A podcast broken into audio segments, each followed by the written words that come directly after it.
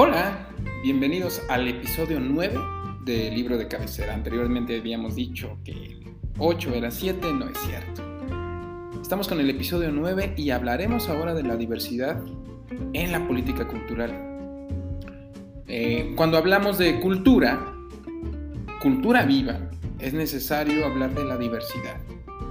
Cuando hablamos de una política cultural, se hace necesario también pensar en un enfoque de la cultura de abajo hacia arriba, en donde sea posible comprender en primer lugar la descolonización, la despatriarcalización y la desmercantilización de la vida artística y cultural.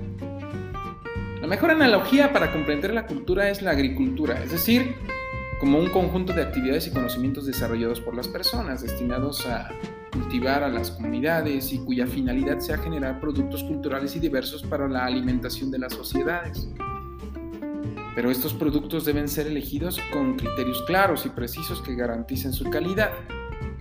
Así como la agricultura, la cultura es el resultado de un proceso complejo. Es decir, la cultura misma es un proceso, no un producto, por lo que hay que cultivar permanentemente a las personas. Todos los procesos de producción de política pública con enfoque comunitario deben establecerse desde una conexión con la ancestralidad, es decir, con las adherencias a nuestras culturas comunitarias. A partir de la sabiduría de la ancestralidad podemos aprender la idea del límite del planeta y la idea de la búsqueda de las condiciones para el bien vivir. Esto de acuerdo con lo que comenta Celio Turino, creador del programa Cultura Viva en Brasil entre el periodo 2004 y 2010. Para Celio Turino la idea del bien vivir se sustenta en tres armonías. La armonía del individuo con él mismo, la armonía del individuo con la colectividad humana y la armonía de la colectividad humana con la colectividad de la vida, es decir, con los seres vegetales, animales, minerales, etc. Una manifestación que se genera a partir de la acción coordinada de las tres armonías es, por ejemplo, la economía de la reciprocidad, o como la conocemos actualmente como la economía circular. Aunque no lo veamos a simple vista, todo esto está presente en los procesos contemporáneos. Pero más importante aún, todo esto tiene que ver con el diseño de políticas públicas culturales para el ambiente comunitario. A decir de Martín Baró, hay que cultivar las virtudes del pueblo. Pero entendiendo pueblo desde una connotación meramente cultural y no populista o demagógica. Las ideas para una definición de política cultural comunitaria deben vincularse con la educación, considerándola como un método de transmisión de cultura. Por esa razón, la educación más que otras áreas del servicio público debe mantener una relación de tensión y equilibrio. No es posible construir una política pública comunitaria sin una relación compartida, vinculante y transformadora entre el Estado y la sociedad. Para las comunidades, la autonomía no se da, la autonomía se conquista. Más allá del paradigma hedonista de la administración pública egoísta, los pueblos indígenas deben hablar en su propio idioma y construir su propia narrativa. Cada sector tiene que hablar por sí mismo para poder establecer un diálogo, aunque primero se tiene que establecer un proceso de fortalecimiento de las identidades. Sin la identidad, es decir, sin saber quiénes somos, no se consigue el diálogo.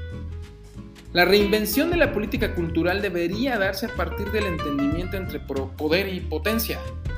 Una política pública de cultura que tenga un sentido transformador deberá pues proponer a su vez una propuesta de cultura política que dé importancia en los procesos de creación, componente indispensable que le permita a la persona proyectarse en situaciones diversas, ejercitándose y percibirse como uno en el otro. La realización de la otredad la da el arte. No hay forma de desarrollar una política cultural de base comunitaria privilegiando la promoción de eventos y prescindiendo de la creación artística. Para que el arte se desarrolle es necesario notar que hay una interrelación entre la tradición y la innovación. La cultura es el resultado del encuentro entre el tiempo y el espacio, entre el territorio y las tradiciones. Cuando se comparte territorio, historias y memorias, hay ambiente para que la cultura se desarrolle. Para que la cultura surja es necesario que se comparta tiempo y espacio. Los procesos artísticos tienen un componente indispensable que le permite a la persona proyectarse en situaciones diversas. ejercitándose y percibirse como uno. Considerando que, de acuerdo con Turino, la educación es un método de transmisión de cultura, las dimensiones que se abordan desde la redacción de los objetivos de los proyectos presentan en sí mismo un método de transmisión de cultura organizado para la gestión y sistematización de políticas culturales, evitando la tentación de la improvisación y de la intromisión alevosa o involuntaria del funcionario como protagonista. Considerando que el protagonismo debe ser de las comunidades, en el entendimiento de poder y potencia, la comunidad necesita tener certeza para mirarse y reconocerse en el espejo y saber que la imagen reflejada es esa que desean reflejar a través de medios audiovisuales, exposición, danza, literatura, música o incluso política. Los objetivos del proyecto deben animar a dicho proceso. De lo contrario, por muy benevolente que parezca, la acción protagónica del Estado tenderá a la renuente festivalitis o eventitis, cuyo mejor resultado es la foto para la sección de sociales en el periódico o más recientemente para las redes sociales oficiales. ¿Qué nos permite reconocer un logro o un nuevo desafío en la realización de un proyecto cultural?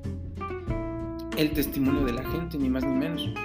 La presencia de los participantes, los mensajes escritos u orales que nos entregan, la demanda o solicitud de que determinado proyecto se dé o se repita.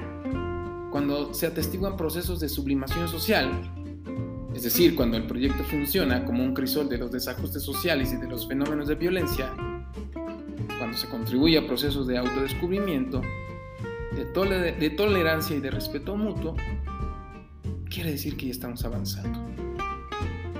Ojalá que esta mirada diversa en la política cultural contribuya un poco a la construcción de la nueva Agenda Estatal de Cultura y las Artes dentro del marco del Plan Estatal.